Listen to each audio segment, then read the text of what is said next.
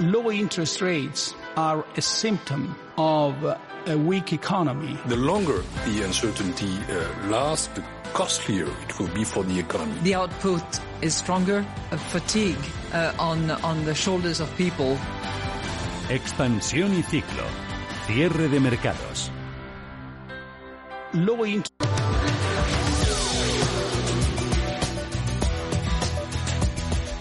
El Gobierno ha acordado con los agentes sociales un plan económico para la reactivación del empleo y ayudar a las empresas por valor de 50.000 millones de euros.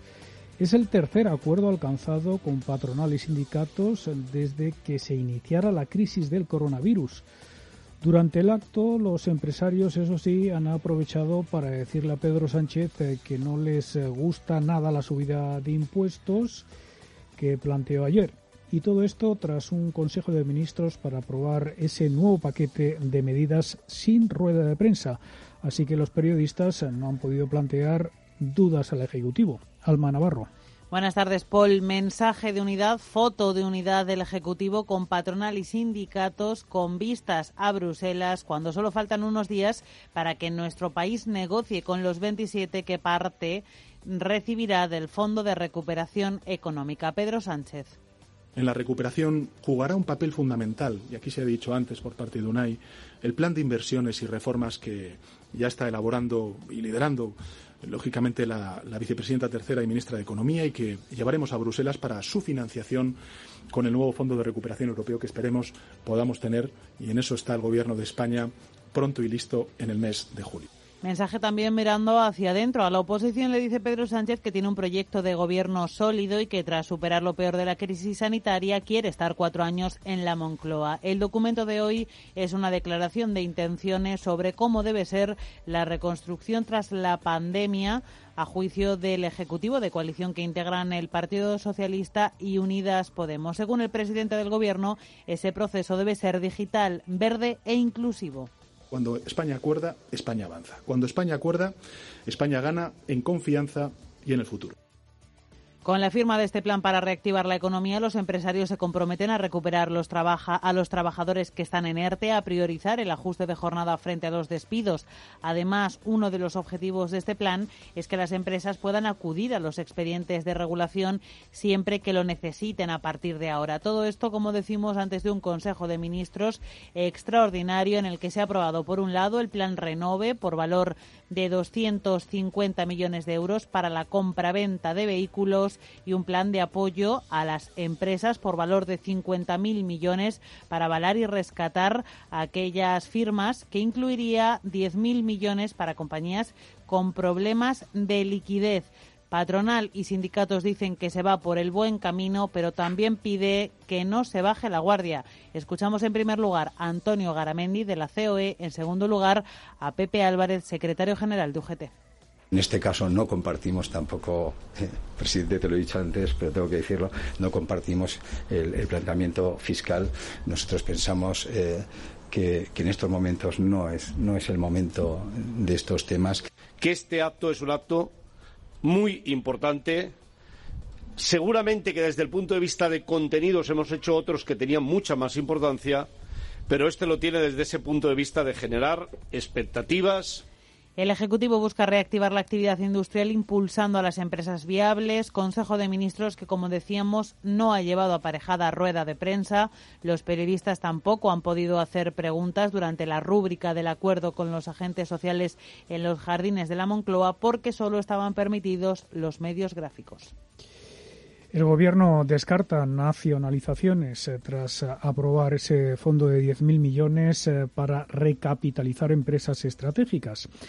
El Ejecutivo se abre a entrar temporalmente en el accionariado de compañías de sectores de seguridad, salud y comunicaciones que atraviesen por dificultades económicas. El fondo excluye cualquier apoyo a las entidades financieras como ya sucediera en la crisis anterior de 2008-2012. Pedro Sánchez, presidente del Gobierno. El fondo utilizará diferentes instrumentos financieros, como deuda o participación en el capital social de estas empresas. Es decir, España no va a quedar nadie atrás, ni los trabajadores ni las empresas. Este Gobierno va a hacer todo lo que esté en su mano para asegurar la viabilidad de sectores considerados estratégicos, como aquí se ha indicado, para el tejido productivo español, regional, por su sensible impacto social, también, lógicamente, económico, por eh, su relevancia en términos de seguridad económica, la salud de las personas, las infraestructuras o su contribución al funcionamiento de los mercados y las comunicaciones. La entrada del Gobierno en el capital de las empresas eh, puede suponer que reciba dividendos, intereses y plusvalías que resulten de las inversiones, por lo que aclara se ingresarán en el Tesoro Público. También indica que este fondo estará adscrito al Ministerio de Hacienda y será gestionado a través de la SEPI, la Sociedad Estatal de Participaciones Industriales, algo que se ajusta a la normativa de ayudas de Estado de la Comisión Europea. El Gobierno no ha detallado todavía qué empresas se van a dirigir estas ayudas.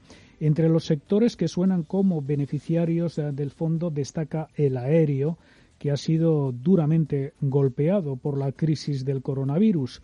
En este sentido, Iberia espera recibir el mismo trato de favor que han conseguido sus rivales europeas Lufthansa y Air France. Javier Gándara, presidente de la Asociación de Líneas Aéreas, ha dicho que el fondo aprobado por el Gobierno podría ser un balón de oxígeno, pero avisa que ninguna aerolínea tiene su supervivencia garantizada ahora mismo no está garantizada la supervivencia de ninguna compañía, ¿no? Porque llevamos desde mediados de marzo, como decía antes, sin volar. Eh, hemos cancelado en España más de 400.000 vuelos, pero sobre todo aquí lo más incierto es cuándo se va a recuperar la demanda, ¿no? Por eso es una incertidumbre muy grande que lo que hace es que desde luego a corto plazo no se pueda garantizar la supervivencia de ninguna compañía aérea, incluso las que antes de esta pandemia estaban en una situación de fortaleza financiera.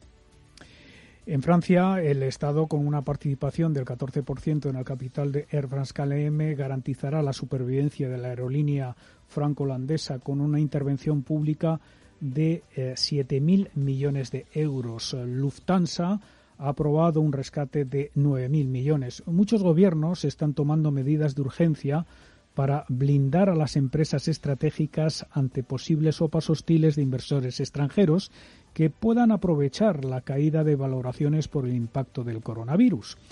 Bruselas, eh, que siempre se ha opuesto a las ayudas de Estado, abre ahora la mano para que los gobiernos rescaten a cambio de una participación en el capital de las empresas en riesgo de quiebra. Vamos con otros asuntos, eh, impuestos y más impuestos. Esas son las ideas del gobierno para recaudar dinero y recortar la brecha de más de 70.000 millones que tiene España con Europa. El presidente mantiene que, eh, sobre todo, se dará en las clases altas, pero lo cierto es que nos afectará a todos. Mireia Calderón.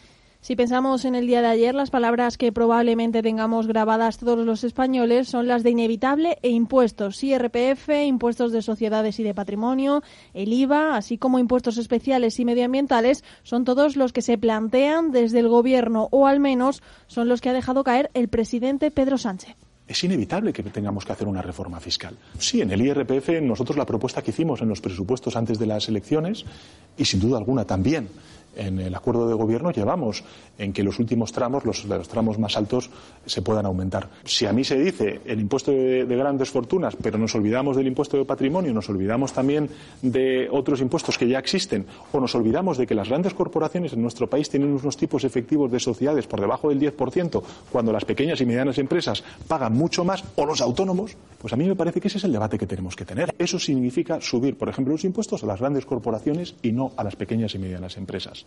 Eso significa eh, que, lógicamente, tendremos que desarrollar, si queremos acelerar la transición ecológica, tendremos que acelerar e intensificar todo lo que tiene que ver con la imposición ecológica. El vicepresidente segundo del Gobierno, Pablo Iglesias, mantiene su postura de que sigan pagando más quienes más tienen, aunque está claro que una subida de impuestos nos afectaría a todos, al menos con hasta 360, 360 euros más al año sería un instrumento no solo de justicia social, sino de eficacia económica y estamos convencidos que, que esa minoría que goza de una situación de privilegio estarían encantados de arrimar el hombro porque en las democracias avanzadas la solidaridad se expresa a través del sistema fiscal. ¿He logrado convencer a Pedro de esto? Todavía no pero lo voy a seguir intentando. No sería la primera vez que hemos partido desde posiciones distintas y dialogando y negociando hemos llegado finalmente a, a lugares, a mi juicio, más interesantes. Tras el histórico aumento que registrará el déficit y la deuda en 2020 como consecuencia de la crisis del coronavirus, no queda otra que recaudar y recaudar. Para el presidente del Gobierno, ahora ayuda a las empresas, pero... Las empresas ahora mismo nosotros estamos avalando con 100.000 millones de euros a, eh, a, esas empresas para que se sostengan, para que permanezca el tejido productivo tan necesario para recuperar la economía.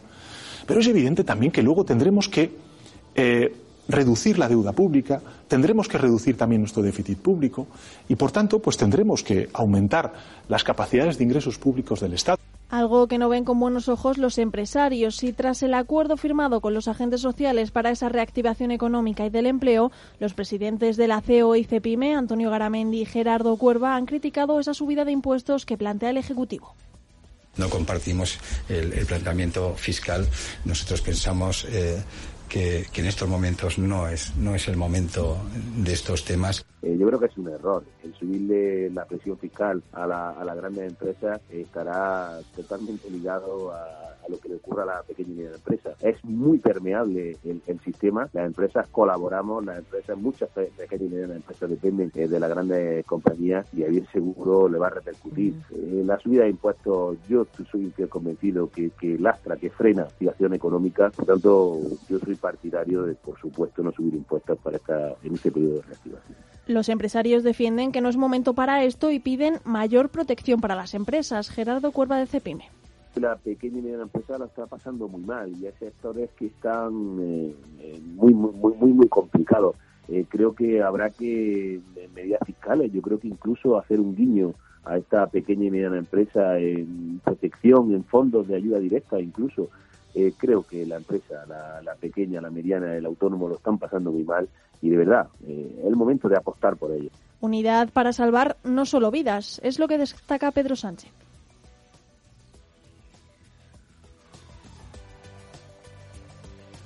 Unidad por parte de unos y no de otros. Eso es lo que manifiestan desde el sindicato de técnicos del Ministerio de Hacienda, Gesta, que ven con buenos ojos una investigación hacia la evasión fiscal, sobre todo en las grandes fortunas y multinacionales, ya que concentran, según sus estudios, la mayor parte de la evasión tributaria del país. José María Mollinedo es secretario general de Gesta.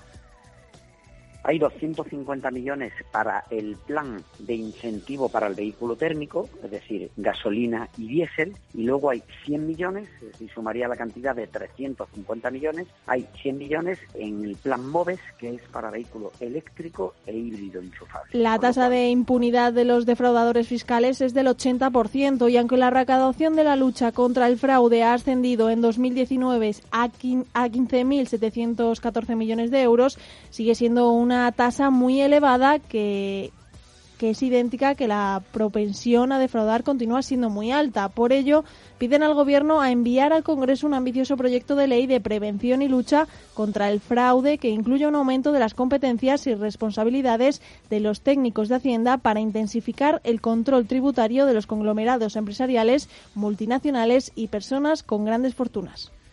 Hoy también el Consejo de Ministros luz verde a las ayudas para cambiar de coche. 5.000 euros por un eléctrico y hasta 1.600 por uno de combustión. Están disponibles para todas aquellas personas que hayan comprado un coche a partir del pasado 16 de junio. Mirella, Cuéntanos cuál es la guía para acceder al plan Renove. Lo primero que hay que saber es que hay dos planes, el programa de impulso a la movilidad eléctrica y sostenible o plan MOVES y el programa de renovación del parque. Gerardo Pérez, presidente de Faconautos, nos lo explica. Hay 250 millones para el plan de incentivo para el vehículo térmico, es decir, gasolina y diésel, y luego hay 100 millones, es decir, sumaría la cantidad de 350 millones, hay 100 millones en el plan MOVES, que es para vehículo eléctrico e híbrido enchufable. Con lo cual, cualquier motorización por debajo de 120 gramos va a tener eh, acceso a los 250 millones del plan Renove y cualquier vehículo eléctrico híbrido enchufable va a tener acceso a los 100 millones del plan MOVES.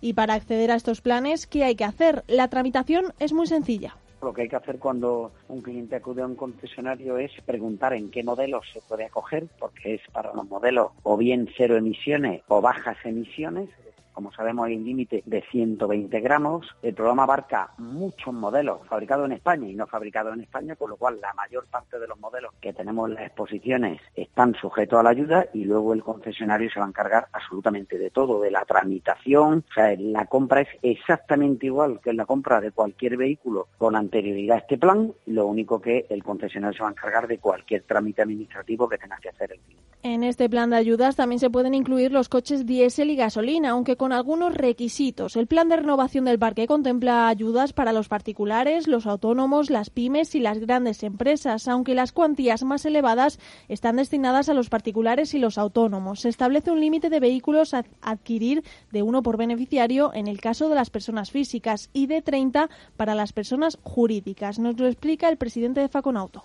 En cuanto al particular que tenga un vehículo con más de 10 años, si compra un motor de combustión y el que compre no sobrepase los 120 gramos, si fuera una empresa o fuera un vehículo industrial, la antigüedad se reduce a 7 años, es decir, a partir de 7 años el cliente tiene acceso al plan de incentivo y en el vehículo eléctrico es diferente porque no exige la normativa el achatarramiento de un vehículo con más de, de 10 años, sino que cualquier cliente que quiera comprar o bien un eléctrico o bien un híbrido enchufable, no es necesario eh, entregar un coche con más de 10 años. Ahora, sí es cierto que el plan destina 4.000 euros a la compra de cualquiera de estos vehículos y ofrece 1.000 euros más, llegaría a 5.000 si se achatarra un vehículo con esa antigüedad. Las ayudas, como ha dicho Gerardo Pérez, irán variando dependiendo del vehículo y el modelo. Para los particulares autónomos, las ayudas del Gobierno irán desde los 400 euros hasta los 4.000 en caso de tratarse de un modelo con el distintivo cero emisiones o 5.000 euros. Nos habla de ello Gerardo Cabañas, director general de coches.com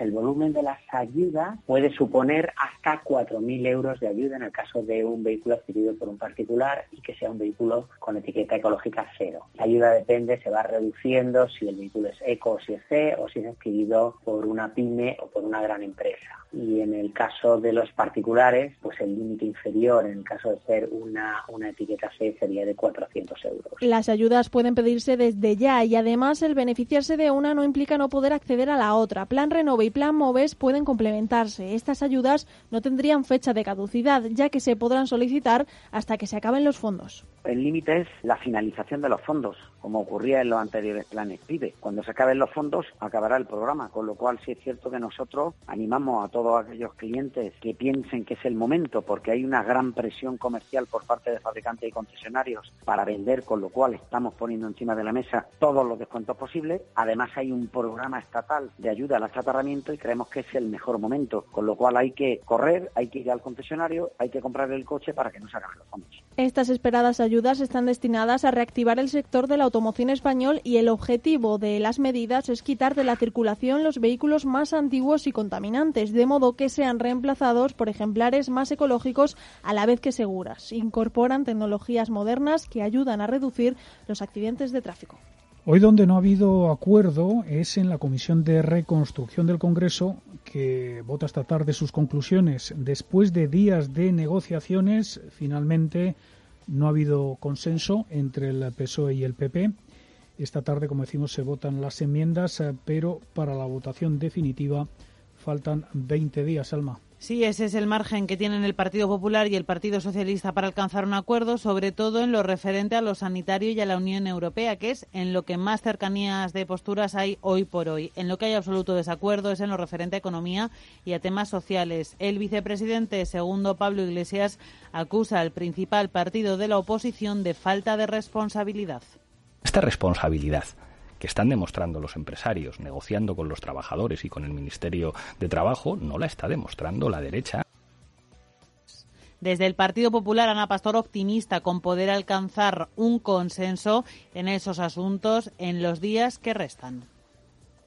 Mano tendida y seguir trabajando. Nos quedan todavía, que, creo que, casi 20 días. Creo que en 20 días podremos avanzar y podremos acercar posturas. Continúa a esta hora esa comisión para la reconstrucción. Una de las cuatro patas de la comisión es el pacto sanitario y todo apunta a que ahí sí se llegará a un acuerdo, aunque será un acuerdo de mínimo, sobre todo en lo referente a la atención primaria, el gran resorte que mantiene el sistema y que ahora evita que la pandemia del coronavirus vuelva a ser un problema para nuestro país de carácter sanitario. Muchas gracias. Terminamos eh, con eh, la actualidad internacional que ha estado centrada en Francia, donde su primer ministro, Edouard Philippe, ha presentado al presidente Emmanuel Macron la dimisión en bloque del gobierno, incluido el mismo. Philippe será sustituido por Jean Castex, hombre de la derecha moderada, como Philippe encargado de la desescalada tras los meses de confinamiento en Francia. Y el presidente del Consejo Europeo, Charles Michel, va a recortar el presupuesto de la Unión Europea, lo va a hacer más austero para intentar salvar el fondo de recuperación. Eh, Bruselas eh, y Berlín, que encabeza la presidencia semestral de la Unión, están acelerando la negociación para intentar cerrar un acuerdo en esa cumbre del 17 y 18 de julio, donde los líderes europeos se van a ver las caras de forma presencial por primera vez eh, tras eh, el confinamiento.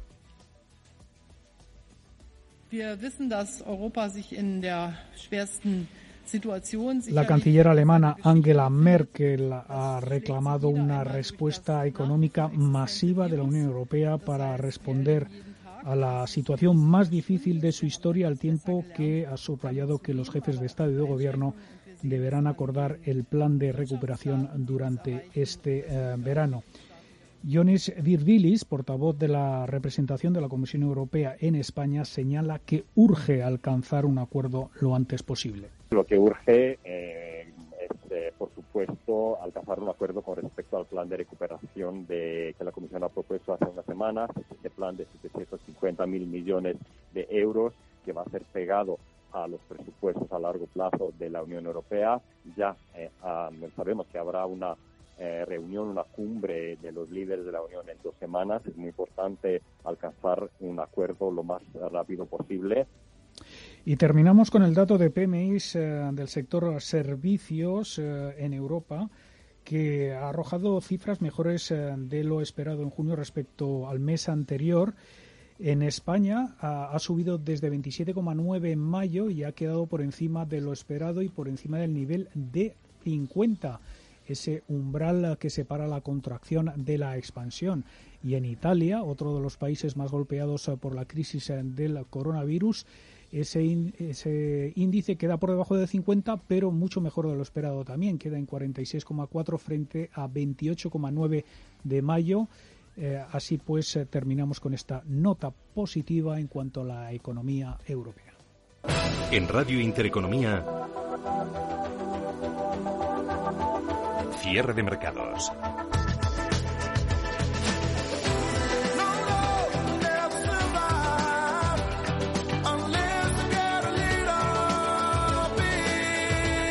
Ahorro, inversión y mucho más.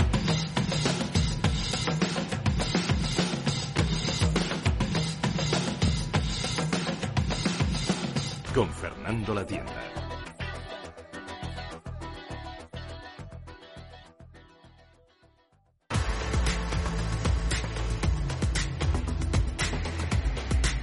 Cierre de mercados. Radio Intereconomía. Fernando La Tienda. 4 y 31 y actualizamos los datos de COVID-19 en España, Alma. Hola, hoy han sido más tempraneros de lo habitual. 17 muertes en las últimas 24 horas. Se eleva bastante la cifra con respecto a ayer, que recordemos fueron 5 y 174 nuevos contagios, lo que eleva el total de víctimas mortales por coronavirus a 28.368 y el total de contagiados diagnosticados por PCR 250.103. Y atención, te cuento, Fernando, que vuelve a haber controversia porque en el acumulado que hoy muestra el Ministerio de Sanidad en el número de contagiados salen 400 más no 174. Veremos si se corresponden a gente contagiada de días anteriores. Gracias, Alma. Este, con estos datos ponemos el broche a nuestro bloque de expansión y ciclo en el que hemos hablado de impuestos, planes de rescate, comisiones de reconstrucción. Lo podemos comentar con Antonio Banda, filcapital.com. Hola, Antonio, ¿qué tal? Muy buenas tardes. Hola, Fernando, buenas tardes. Pues así nos venía el día.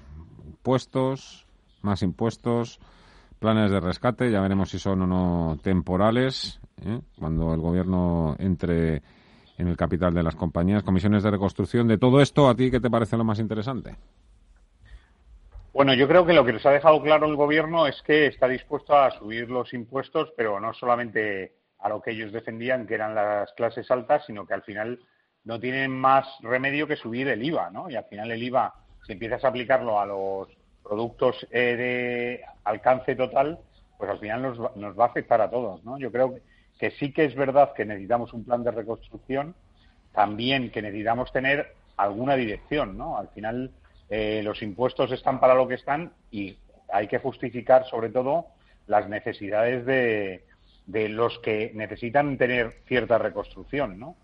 Eh, por el lado de Europa hemos visto que están dispuestos a ayudarnos con lo que, lo que presentes y que tenga justificación y yo creo que hay que sentarse en eso, ¿no? Y hay que sentarse sobre todo en las políticas basadas no solo en, en, ser partidista, sino en pensar de cómo salimos de esta situación y cómo hay compañías que tienen que recuperar y cómo hay compañías que a lo mejor hay que dejarlas abandonadas, ¿no? Y eso consiste un poco la labor del gobierno. Más que tomar decisiones políticas, tomar decisiones de administración de lo que nos puede tocar. Y no acabamos de ver eso, ese es el problema. La gente con lo que se queda es con que finalmente nos van a crujir, nos van a crujir a impuestos. Ya ha habido, ya se ha aprobado en el Congreso además la, la tasa Tobin que afecta a muchos inversores. Posteriormente no sabemos cuándo, cuándo entrará en vigor, pero bueno, también sabemos que se están haciendo planes también para, para todo tema de, pensiones, el ahorro. Vamos a tener que mirar con, con lupa ¿eh? la, la, rentabilidad, vamos a tener que buscar la rentabilidad porque por otro lado, evidentemente, eso, nos van a crujir, insisto. Sí, y sobre todo que no tenemos una base sólida en la que apoyarnos. ¿no? En, el tema de pensiones seguimos viendo que intenta reunir el Pacto de Toledo, hay que tomar decisiones sobre lo que nos va a venir, pero no somos capaces de trasladar a nuestros ahorradores, es decir, a todos aquellos los que, porque al final pensiones vamos a tener que cobrar todos, ¿no? Y si resulta que la idea de, del gobierno, por un mal uso o por una mala administración de los recursos, no vamos a tener capacidad de darle pensiones a todo el mundo, eso hay que decirlo, ¿no? Para que cada uno al final busque una solución. Si resulta que tú sabes que no vas a cobrar pensiones, pues tendrás que hacerte tu plan para intentar sobrevivir cuando te jubiles. Y eso es, yo creo, un poco lo que nos falta, ¿no? desde luego, desde el lado europeo, y nosotros estamos haciendo un estudio sobre el tema de planes de pensiones europeos, mm. lo que la comunidad europea intenta hacer, y lo va a hacer muy rápido, es que el mundo de los planes de pensiones es un mundo en el que todos tenemos que intervenir porque todos vamos a participar. Entonces, hay que hacer algo que ajuste tanto las aportaciones del Estado como las aportaciones de las empresas, como las aportaciones personales de cada uno de los que nos vamos a jubilar. Entonces, hay que marcarse un objetivo y ese objetivo lo que nos va a diferenciar es que si yo tengo ahorrado para poder jubilarme, a lo mejor no tengo esa dependencia del Estado que tenemos ahora mismo la mayoría de los españoles, que si resulta que se declara en quiebra la seguridad social, igual no cobrando nada, hay mucha gente que se va a tener que declarar en quiebra también, ¿no? Entonces, ese movimiento que es básico y que sobre todo lo que necesitamos es que estemos informados, es algo que tiene que hacer el gobierno y que tiene que informarnos. Eh, ¿Qué expectativas manejáis para el plan de o los planes de pensiones que gestionáis en Phil Capital? Bueno, nosotros hemos lanzado un plan que se llama un, un, neofondo en el que buscamos cambiar un poco el modelo de las comisiones. Pero ese modelo no va a tener éxito si no conseguimos que trasladar a la mayoría de los españoles. Ahora, eh, ahora mismo en planes de pensiones hay más de 9 millones de partícipes que tienen un plan de pensiones hay que conseguir que ese plan de pensiones que tenemos la mayoría se convierte en algo en lo que podemos apalancarnos para que cuando nos jubilemos nos sirva. Si resulta que yo tengo solamente eh, ahorrado 1.200 euros en mi plan de pensiones, eso realmente me va a servir para el primer mes cuando me jubile. Entonces no tiene ningún sentido. Hay que cambiar esa visibilidad y pensar que la parte que aportes a tus planes de pensiones va a ser algo que te va a ayudar para poder vivir mejor cuando te jubiles, ¿no? Y eso todavía los españoles no hemos sido capaces de clarificarlo, ¿no? Estamos pensando que el Estado es el que nos va a ayudar y desde luego cada vez tiene una pinta más clara que el Estado no está dispuesto a ayudarnos en nada. Pues no. Antonio Bandafilcapital.com, muchísimas gracias, cuídate mucho, buen fin de semana, hasta la próxima semana. Igualmente, muchas gracias, un abrazo. Está en una situación muy complicada, muy adversa. Queda mucho partido por delante, se le puede dar la vuelta a esto. Las remontadas no son una cosa mía, son una cosa nuestra. Nos toca remontar. En Santander estamos poniendo todo nuestro empeño y solidez para hacerlo posible y para que este verano puedas viajar y apoyar a nuestro turismo. Si buscando apartamento en Torrevieja descartas los que tienen muebles de diseño, una alfombra persa y una escultura rara, encontrarás el apartamento pintón a pie de playa que tú quieres. Pues en Más Móvil hacemos lo mismo con tu tarifa de fibra y móvil. Quitamos lo que no te interesa para que pagues solo por lo que necesitas. Llama gratis al 1499. Más Móvil. Ahorra, sin más. Bontobel Asset Management. Calidad suiza con el objetivo de obtener rendimientos superiores a largo plazo.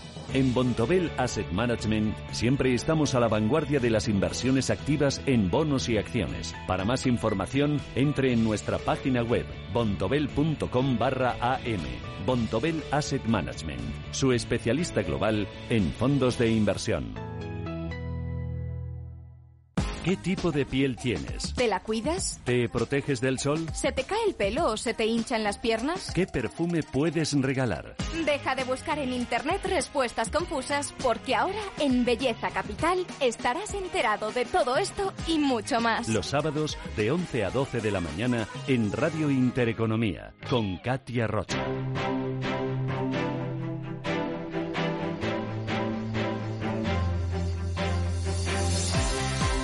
Si usted ha sido de los que no prestó mucha atención a las previsiones de inversión al comienzo del año, bien por usted. La pandemia, el cierre de las economías y los esfuerzos de estímulo sin precedentes de los gobiernos para revertir las consecuencias financieras han cambiado radicalmente las perspectivas. Si alguna vez hubo un año que necesitaba una revisión a mitad de año, es este. Y tenemos un calendario, como siempre, muy exigente. Si todos los veranos son complicados de por sí en los mercados por el bajo volumen que se registra, este lo será aún más por la inmensa incertidumbre que pesa sobre todo en los ámbitos. Las subidas superiores incluso al 30% que acumulan los mercados desde los mínimos de marzo no se ajustan con una realidad de que, de acuerdo con los datos macro y previsiones, siguen siendo adversas. Patricia García, de Macroyil.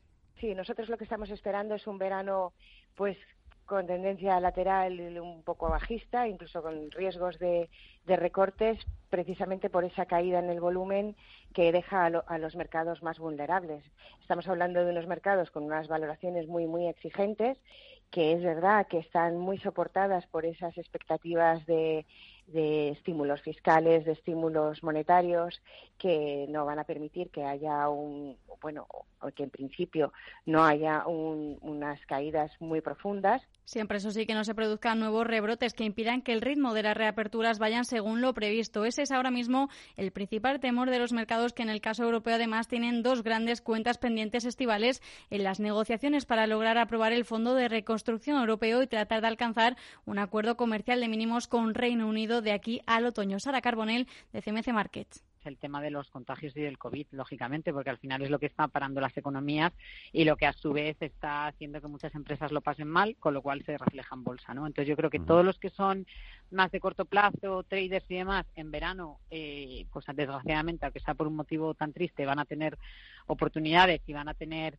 de volatilidad y, vamos a ver este tipo de escenarios y luego el que sea más conservador, pues eh, probablemente deje su cartera más o menos eh, cubierta y, y olvidarse un poco con la economía como prioridad, sobre todo en Europa, es de prever que con Alemania ya ejerció plenamente la presidencia semestral en la Unión Europea, el gobierno de Angela Merkel ejerza una presión especial para tratar de que los líderes comunitarios traten de ponerse de acuerdo en la cumbre del 17 y 18 de julio, la primera que celebrarán de forma presencial tras el estallido de la pandemia acerca del Fondo de Reconstrucción y que se celebra, por cierto, tan solo un día después de la reunión donde se pronunciará Lagarde. También el 13 de julio se elegirá el nuevo presidente del Eurogrupo Grupo. Jesús de Blas, de Banco Acredita Agricole, cree que hay demasiado pesimismo en los mercados.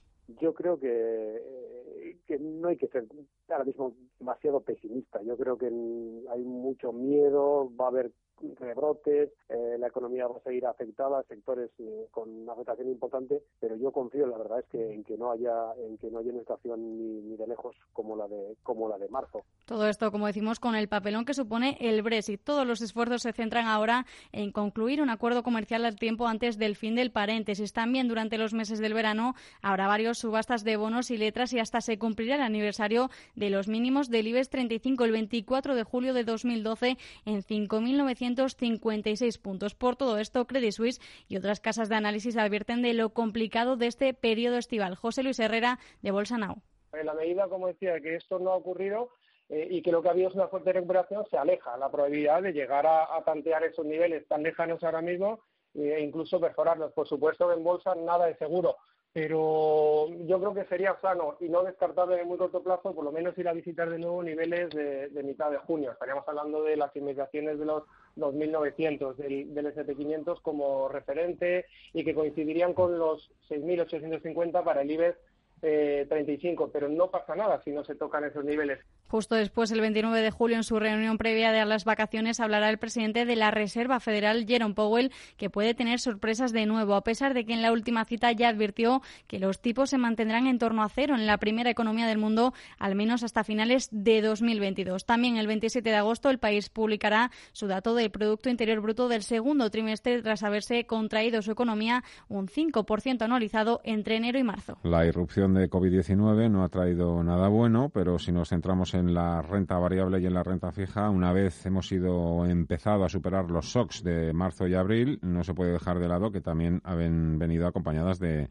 de oportunidades. Dentro de estos dos universos, la renta variable y la renta fija, hay mucho donde elegir y hoy le vamos a pedir ayuda a Ana Álvarez, es ejecutiva de cuentas en Franklin Templeton.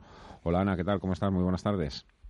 Hola, muy buenas tardes. Por empezar, en Estados Unidos, que están ya preparando su, su festividad, el Día de la Independencia, ¿cómo llega Wall Street a su 4 de julio este año? Bueno, pues yo creo, yo creo que si hace eh, dos meses eh, nos eh, hubiéramos preguntado cómo íbamos a llegar a estas fechas, pues muchos nos habríamos sorprendido de que de pensar que íbamos a llegar eh, a estos niveles. ¿no? el mercado americano está un 2% eh, negativo desde principio de año y yo creo que esto claramente nos deja confirmar pues que hemos llegado mucho mejor de lo que hubiera eh, cabido esperar hace un par de meses cuando comenzó o hace tres meses cuando comenzó esta crisis.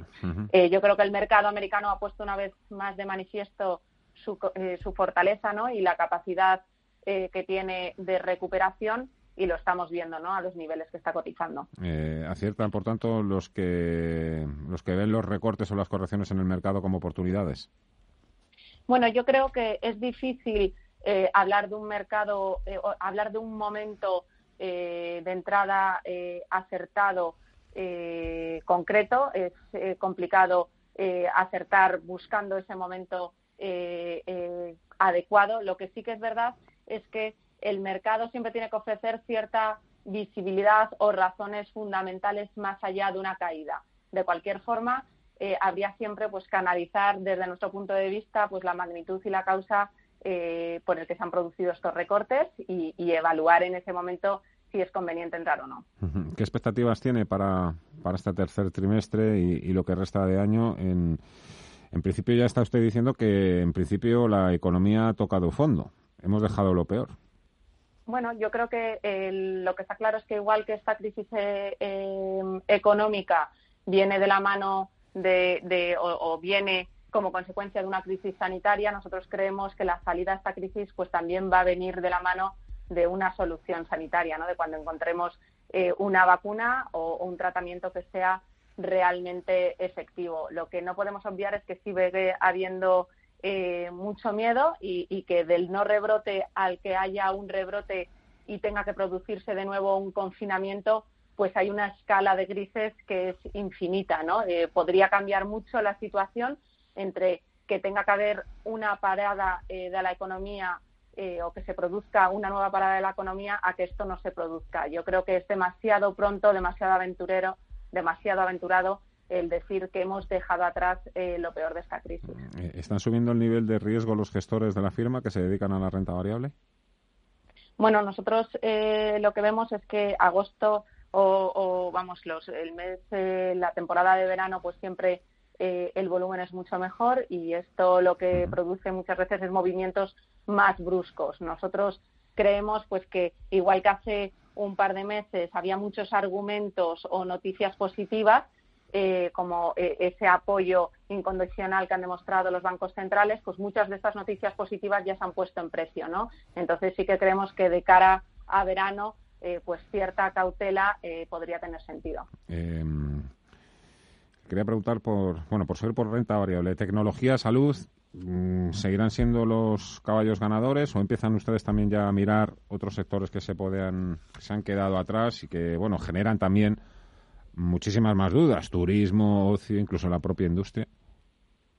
Lo que está claro es que de esta crisis eh, eh, se va a salir eh, a distintos tiempos en función de la, de la parte de la economía en, la que pongamos el punto de mira. Nosotros seguimos apostando principalmente por mercado americano, principalmente nos gusta los sectores de tecnología o sector sanitario, aunque es verdad que empezamos a analizar oportunidades pues en otros sectores más cíclicos y que eh, durante la primera parte del, año eh, habíamos o se habían quedado eh, bastante atrás. Pero como le decía, nosotros ahí Franklin Templeton sigue apostando pues por sectores de mayor crecimiento y, con unas expectativas de beneficio eh, mejor posicionadas de cara a esta segunda eh, mitad del año, como puede ser la tecnología o, la biotecnología. Y ustedes que siempre han sido mm, una firma de referencia en todo lo relacionado con, economías y países emergentes, ahora mismo un poco todo, todo aquello queda también un poco en stand-by, ¿no? Como que pierde mucho atractivo viendo cómo las principales economías son las que primero están saliendo y un poco las que se van a quedar un poco a verlas venir, que son los países, pues bueno, que, a lo mejor no tienen la capacidad monetaria y fiscal ¿no? que, tiene Estados Unidos o tiene Europa o tiene Japón. Pues yo creo que aquí eh, hay que diferenciar también por regiones. Es verdad que la parte asiática parece que está ya eh, mejor posicionada. Eh, toda la parte de América Latina, pues parece que está todavía en, lo, peor de esta crisis. Además, eh, con América del Sur entrando en estos momentos en el invierno, pues habría que ver eh, qué pasa. Eh, pero sí que es cierto que desde el punto de vista de valoración, los mercados emergentes están cotizando a niveles muy, muy atractivos. ¿no? Entonces, yo creo que nunca se pueden, para nosotros como casa, Franklin Templeton, los mercados emergentes son una apuesta estructural dentro de la cartera de nuestros clientes y creemos que eh, tenemos que tener el ojo muy encima eh, porque en cualquier momento, a poco que la situación mejore, eh, ofrecen una valoración, unos niveles de valoración mucho más atractivos que otras regiones. si le parece, le pregunto también por la renta fija. Privada o soberana, creo que tenemos pocas dudas. La privada siempre mm, ofrece mejor rentabilidad, pero no sé cuál es, cuál, cuál sería su consejo, su recomendación.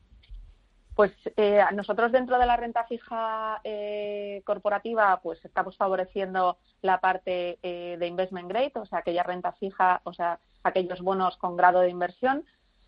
Pero si algo ha demostrado el mes de marzo es que existe una gran correlación entre la deuda fija privada y, la renta variable, ¿no? Entonces, como comentaba hace unos minutos, si tenemos en cuenta que el verano eh, pues esa disminución en el volumen siempre acentúa los movimientos, nos parece que en una situación como esta tiene mucho sentido el incorporar renta fija soberana, sobre todo de máxima eh, calidad crediticia dentro de las carteras de cualquier cliente, de manera que nos sirva de forma real pues de soporte o que nos ofrezca cierto, eh, cierto confort o cierta protección en el caso de que tengamos pues un agosto más movidito. Nosotros ahí como casa tenemos el Franklin US Government, que es un fondo AAA, máxima calidad crediticia y que nos parece que tiene todo el sentido para un entorno como el que estamos viviendo. Y me deja ya por último que le pregunte también cuál ha sido el fondo eh, más vendido.